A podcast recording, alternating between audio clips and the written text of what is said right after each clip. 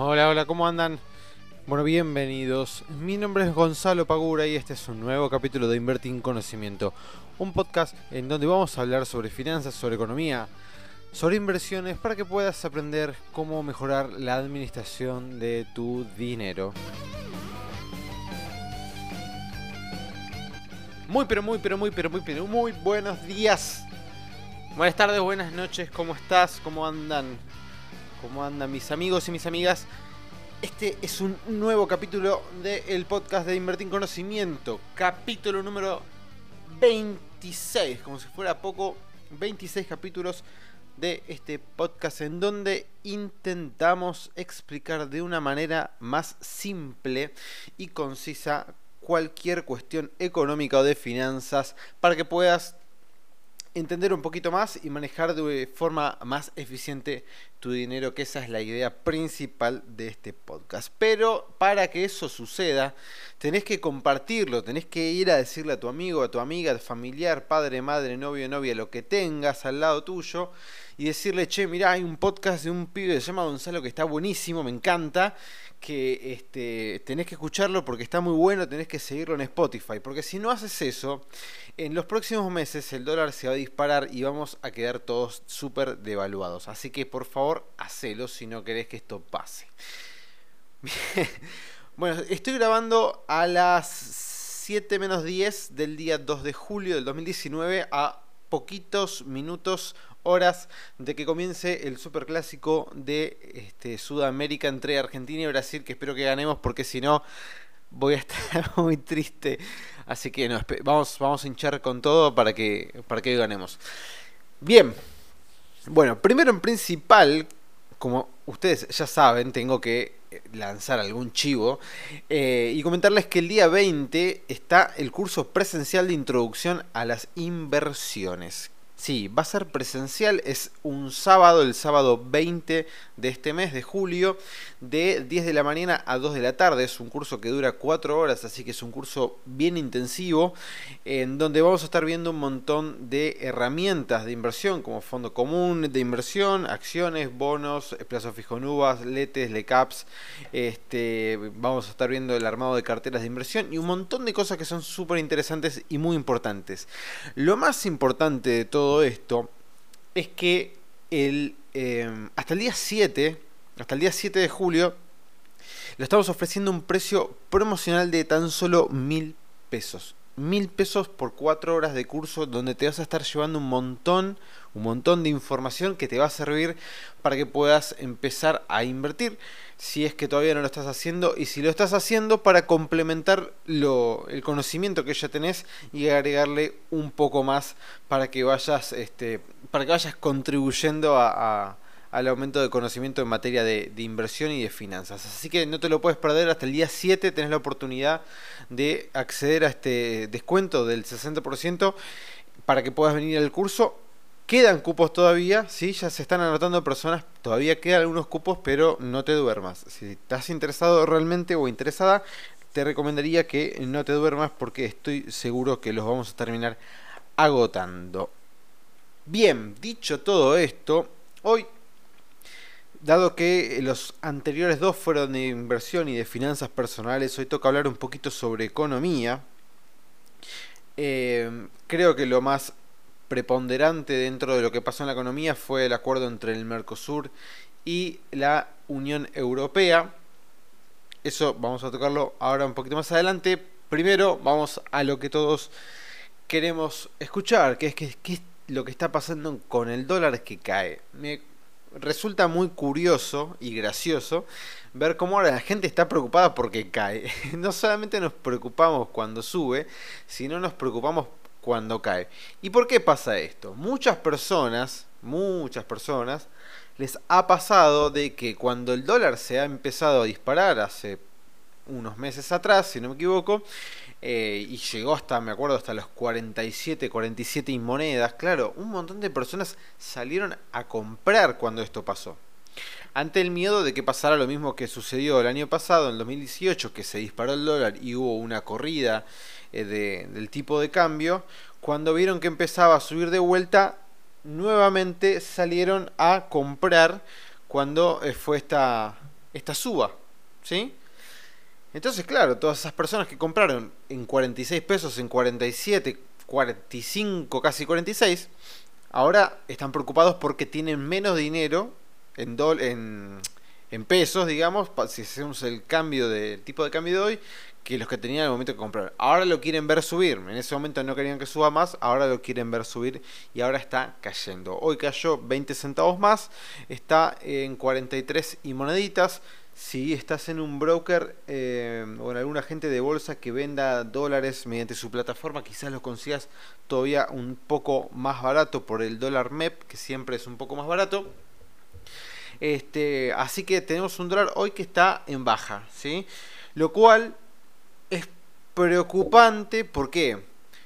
Porque ahora que lo tenemos en baja, se está atrasando nuevamente. Que el tipo de cambio se atrase no es bueno ni en el corto ni en el largo plazo. En el largo plazo en algún momento se, termina acomodando, pero digamos, en el corto plazo ahora le sirve a cualquier persona que para poder comprar dólares a un precio más accesible de lo que lo tenía antes este, y hacerse de, billetes verdes para ahorrar en dólares, pero digamos, a nivel país, si vos venís teniendo una inflación del 3% mensual y el dólar se te está cayendo, si el tipo de cambio se te está cayendo, cayó creo que un 7% en, los últimos, en las últimas semanas, ¿qué es lo que te está pasando? No estás siguiendo la inflación, por lo cual tenés unos precios en pesos más altos, ¿sí? este, un tipo de cambio más bajo, por lo cual nos estamos empezando, entre comillas, a encarecer un poco más y eso le genera al país y a todas las personas que exportan sus este, ¿cómo se llama? sus bienes y servicios a pasar a ser un poco más caros en términos de medición en dólares, por lo cual nos hace menos competitivos, ¿sí? Entonces, que el dólar baje está bien o está bueno, depende para quién.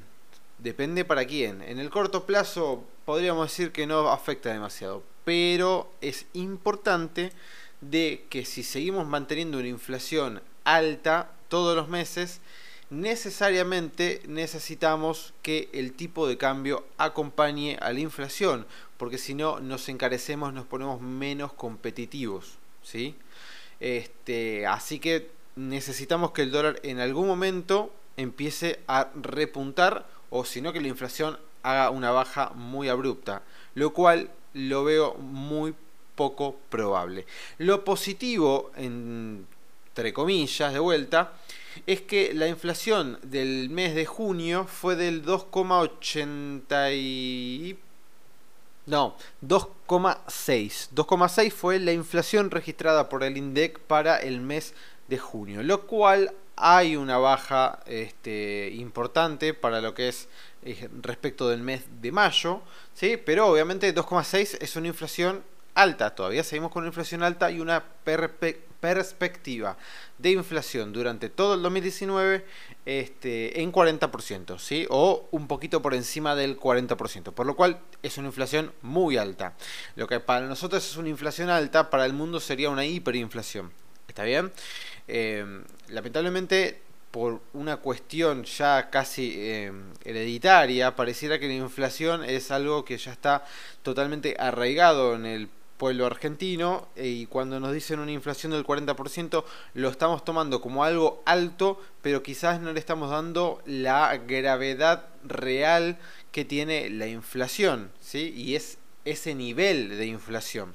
Tengan en cuenta que hay países, este, varios países del mundo en los cuales van a tener menos inflación durante todo el año que nosotros en un solo mes. Por lo cual es bastante dramático estar teniendo niveles de inflación del 40% teniendo en cuenta en más, además, perdón, de que muchas personas no tienen paritarias que igualen la inflación, por lo cual están constantemente todos los años perdiendo poder adquisitivo, así que cada billete que ganan durante todos los meses del año tiene menos poder de compra, ¿sí? Y encima, si le estamos sumando que no llegan a cubrir por paritarias la inflación que tuvo el país, más complicada se vuelve la situación.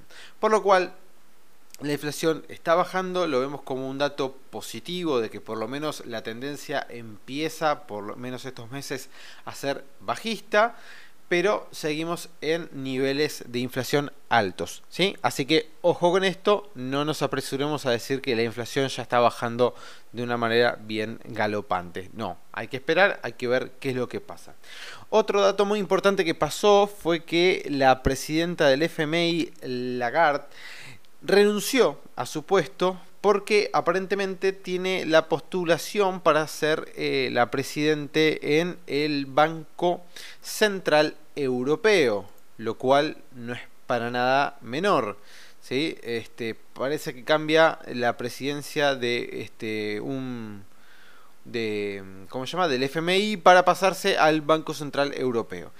¿Qué pasa con el crédito del FMI que nos dio nosotros este, y que Lagarde fue una de las personas que tanto lo impulsó, bueno, no debería pasar nada porque el crédito en definitiva lo da el FMI, no lo está dando Christine, así que no deberíamos tener ningún tipo de, de problema en ese sentido para ver si hay que renegociarlo o algo por el estilo. Hay que ver quién asume, este, pero digamos, es muy importante para nosotros que Estados Unidos nos guste o no nos guste, eh, nos apoya en ese sentido. A ver, si a nosotros el FMI nos prestó 50 mil millones de dólares, que es una torta de guita gigante, eh, no es por nada, ¿sí? es porque tenemos el visto bueno y desde Washington le dijeron al FMI, che, eh, nosotros apoyamos a Argentina, denle este dinero que, que lo necesitan de vuelta, hay gente que me debe estar escuchando y debe estar diciendo, no, pero que nos den tanta plata es un desastre. Sí, sí, estamos de acuerdo. En el momento que aceptamos un crédito del FMI nos fuimos a la B. Eso tenemos que tenerlo siempre presente. No es que le fuimos a pedir al FMI porque nos paga una tasa más baja que la que el mercado nos ofrece. Sí, nos paga una tasa más baja que el mercado nos ofrece, pero tengamos conciencia de que si saliste a pedirle al FMI y no le estás pidiendo a los mercados internacionales como hacen cualquier país, del mundo, es porque no te están prestando, es porque te cerraron la puerta en la cara y porque te fuiste a la B y tuviste que ir a pedirle plata al FMI. Esto es así, este, guste a quien le guste. Eh, ¿Vamos a pagar una tasa menor? Vamos a pagar una tasa menor, pero te fuiste a la B. Bien. Bien, dicho esto, el riesgo país sigue alto pero bajando. Otro dato positivo entre comillas porque viene bajando pero todavía lo tenemos bastante, bastante, em, bastante alto.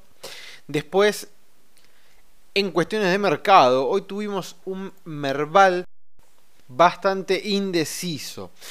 A ver, el Merval dio un muy fuerte salto a partir del día, ya les digo, 3 mm, de junio. Es decir, todo junio dio una suba muy importante a raíz de lo que hablamos las, las como se llama, los episodios pasados de la vicepresidencia de Pichetto.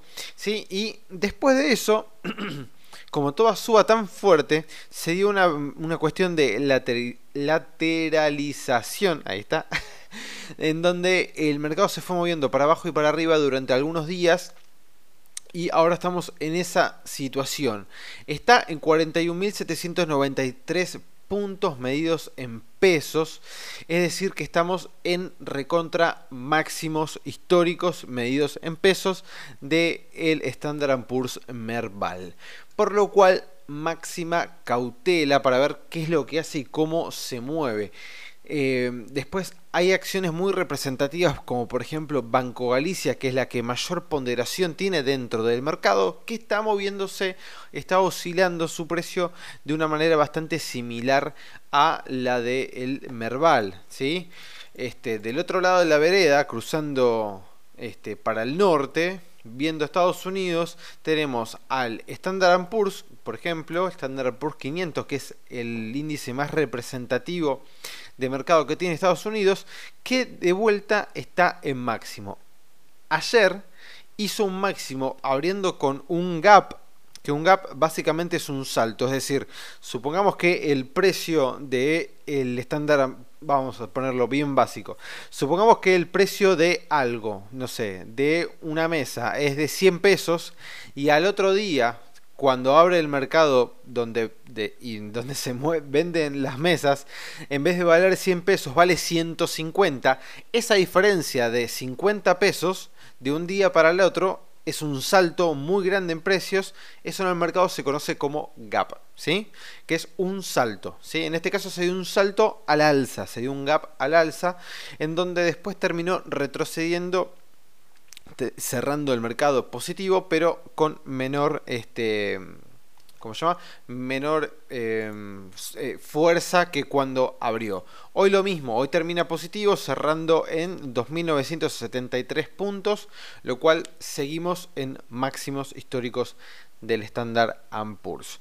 Eh, por lo cual Estados Unidos goza en este momento de buena salud, esperemos que siga así, esperemos que no se desmorone y si llega a haber un retroceso de los mercados internacionales, sobre todo de Estados Unidos, que no sea un retroceso muy muy importante.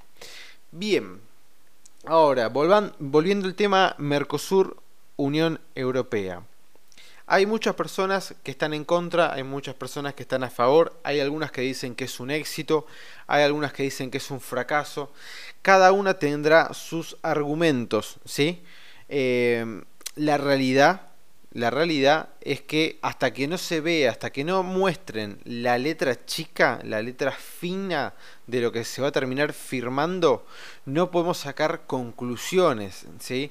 Yo calculo, o por lo menos es por lo que leo, que generalmente la oposición dice que, no, que esto a la industria le va a hacer muy mal y el oficialismo te dice que no, que esto este, es volver al mercado, es poner al país de vuelta en el mapa y que nos va a beneficiar a todos. Bueno, hay que ver de vuelta, hay que ver muy probablemente haya cierto eh, sector de la industria que va a salir afectado y haya cierto sector de la industria que vaya a salir este, beneficiado. Al ser un pacto, entre, mm, un acuerdo entre el Mercosur y la Unión Europea, Argentina, yo calculo que va a tener poco poder para poder este, disponer de lo que nosotros pretendemos como país ¿sí? en beneficio nuestro.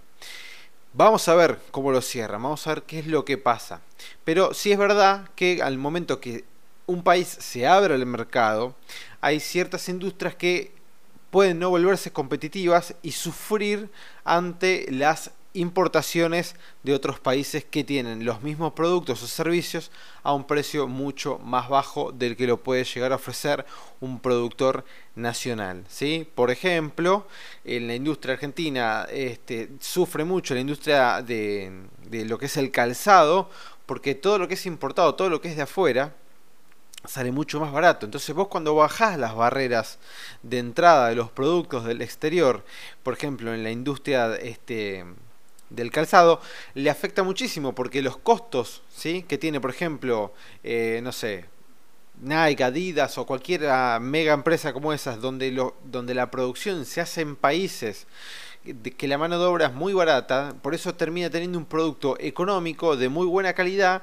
que al productor argentino, para llegar a un producto de esa misma calidad, te tendría que vender esa misma zapatilla a un precio mucho más caro. Y por eso no puede competir con ese este, monstruo de, del calzado. Bueno, vamos a ver cómo es que se da este acuerdo, en qué marco, si salimos beneficiados o no. Si no salimos beneficiados, la verdad que firmar el acuerdo es más que, más que nada una cuestión este, marketinera de que estamos firmando algo con la Unión Europea. Esperemos que no sea así, esperemos que sea algo muy positivo para todo el Mercosur y este, para la Unión Europea también, para que se pueda llegar a ser un nuevo socio comercial bastante interesante.